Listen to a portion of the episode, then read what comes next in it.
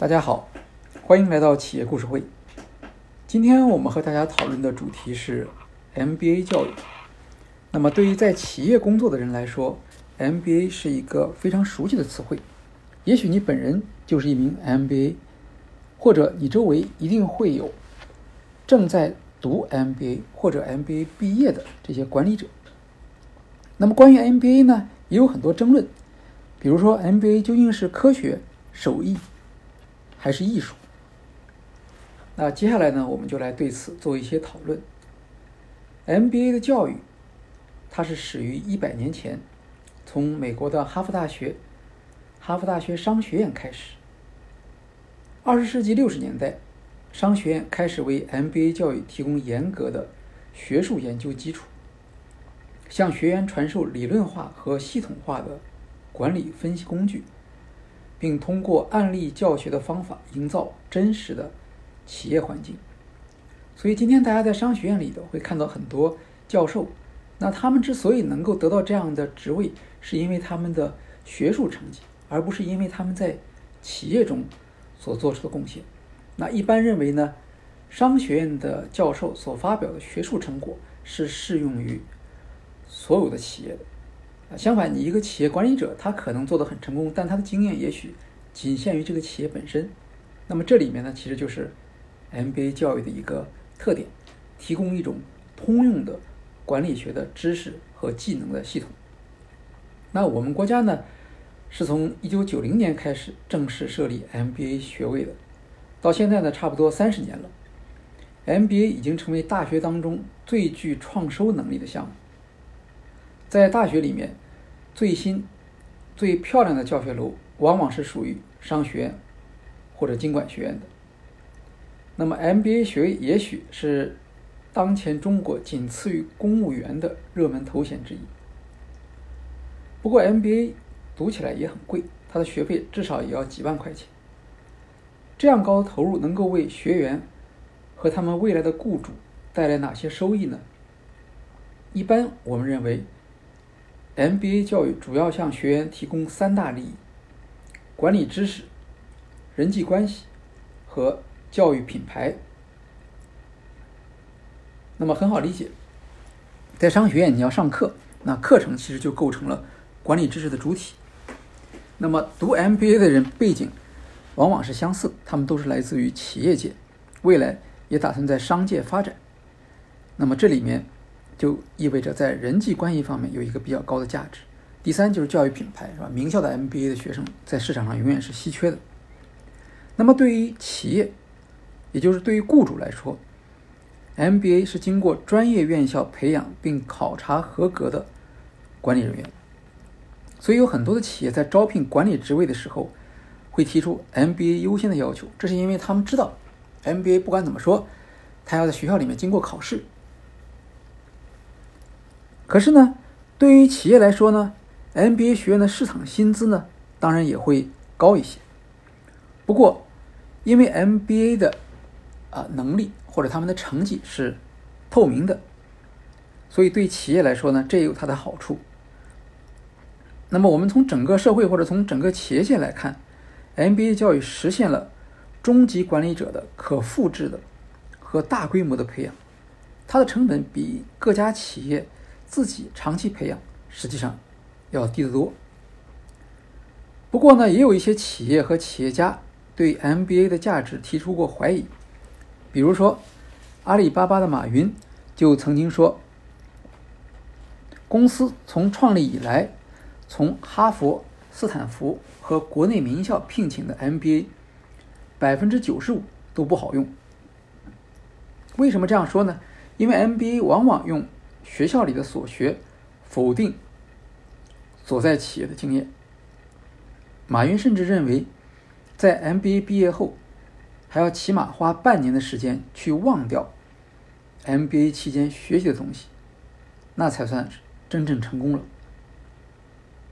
有一种意见认为，MBA 课堂上讲授的多是西方经济制度或规范市场经济条件下的企业行为。不适用于中国当前的企业，所以说，MBA 到企业工作后，必然有一个适应的过程。当然，也有的企业家会强调 MBA 在数据分析方面的特长，比如说中粮的董事长宁高宁在评价麦肯锡公司的咨询说，中粮的很多数据还是沿用麦肯锡的，而麦肯锡则被很多 MBA 视为工作上的一种典范。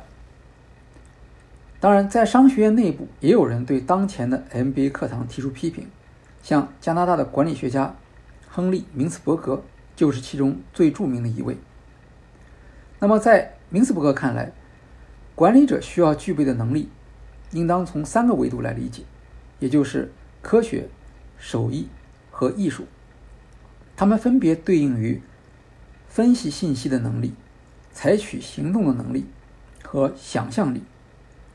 成功的管理者各有特色，但任何管理者只有在管理的过程中，才能实现三项能力间某种程度的平衡。而当前商学院的教育为了强调科学性，着重于工具和技巧。明斯伯格毫不客气地批评说：“分析本身不是管理，管理者还必须通过自己的经验形成管理的方法。”他认为。目前商学院的做法，也就是招收工作经验不多的学生进行管理培训，是错误的。更好的学习方法是让已经拥有比较多管理经验的学生，通过分享和共同学习来提高管理能力，打破管理职能的界限，通过自己的经验来思考管理学的理论。那么，前任的上海交通大学。经济管理学院院长王芳华教授评论说：“明斯伯格的方法固然很好，但只适用于小众市场，而中国需要的是大批量培训管理人才。”他还指出，像国际咨询公司用 MBA 就用得非常好。那么这个观点跟前面提到的中粮董事长宁高宁的观点是一致的。商学院。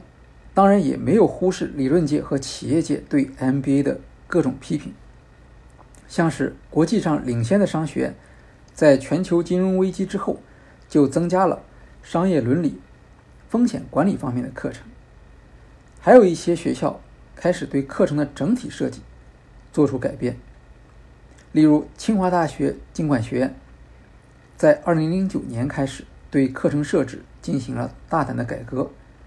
针对以往偏重知识传授的硬课程，在入学之初设置了帮助学生提高软技能的课程，特别加强了像管理沟通、领导与团队、职业发展规划、管理导论等等课程。为了打破管理职能的界限，还提供了并购、创业、上市等等整合性的课程。在教学案例之外，清华大学经管学院为学生提供了真实的企业项目，并聘请企业高管进行指导。我们知道，清华大学经管学院的顾问委员会是很厉害的，因为第一批顾问是由当年的院长朱镕基亲自聘请的，所以我们经常会看到著名企业的高管在清华进行演讲的消息，比如像 Facebook 的 Zuckerberg 就是常客。他甚至用中文在清华大学经管学院进行演讲。近来，像字节跳动，也就是今日头条的 CEO 张一鸣，也在清华与钱颖一院长进行了互动讨论。二零一八年的时候，中国内地有权招收 MBA 学校的高校已经高达两百五十一所，MBA 的报考人数在考研比例中也是最高的。可见，MBA 仍然是当前最为成功的教育项目之一。当然，我们在选择院校时，一般主要会考虑专业和品牌。专业不用多说，像哪些商学院在金融、物流、生产运作这些方面最强，都是可以查询到的。那么在品牌方面，大家可以注意一下，你所报考的商学院是否通过了两项认证，一项是阿克斯比，一项叫。EQUA 这两项认证呢，是由美国和欧洲的独立第三方机构对于优秀的能够授予 MBA 学位的商学院的认证，比较权威。当然，我们也要注意到国内商学院教育的一些局限性。现在看来，商学院教育主要的问题是与现实的联系相对较远。刚开始的时候，商学院教育的内容主要来自海外商学，那么从它的内容、知识和技能来说，与外企的要求比较一致。但是近年来，中国管理创新的发动机已经不再是外企，而是新兴的互联网企业。那么这些企业所面对的问题，在商学院中研究相对较少，也导致了企业的一些不满，比如对平台战略的研究，像阿里、腾讯、京东、滴滴、美团，都是巨型的平台企业，平台企业投资很大，而市场上往往不可能有多家平台企业存活，因此平台型企业做好。决策是一件高风险的事情，但是商学院对这个方面研究的就不是很多。像字节跳动公司的张一鸣就曾经说过：“当前我们对互联网企业的管理经验总结不够，而事实上，互联网企业在管理上的创新是非常多的。像我们有的时候听到，比如说小米，他做的一些管理创新，是吧？取消 KPI，那么。像字节跳动的张一鸣，他也做了很多的管理创新，包括企业内部的流程怎么设置，包括人才的激励等等。而这些呢，还没有能够有合适的学者把它总结出来，并且在商学院的教育中间传播给学生。总结一下，MBA 教育将管理学的系统教育与企业的实际经验和当前需求相结合。学习 MBA 课程的两个主要的成果是通过大规模和相对低成本的方式建立起一个通用的管理语言和概念系统。大家都是做管理的，使用同一套词汇，极大地降低了企业内部和企业之间的沟通成本，同时能够将一些新的知识迅速地在企业管理者之间进行传播。MBA 教育的另一个好处是建立起标准化的职业资格，因为它的产出相对来说是可以比较的，也是透明的。那么大致上，MBA 学生的薪酬也为企业管理层提供了参照。最后，MBA 教育的口径相对较宽，为学生提供了跨专业的管理培训，而这是你在企业岗位上接受的一些短期培训往往所不具备。好。今天的企业故事会就介绍到这里，谢谢大家。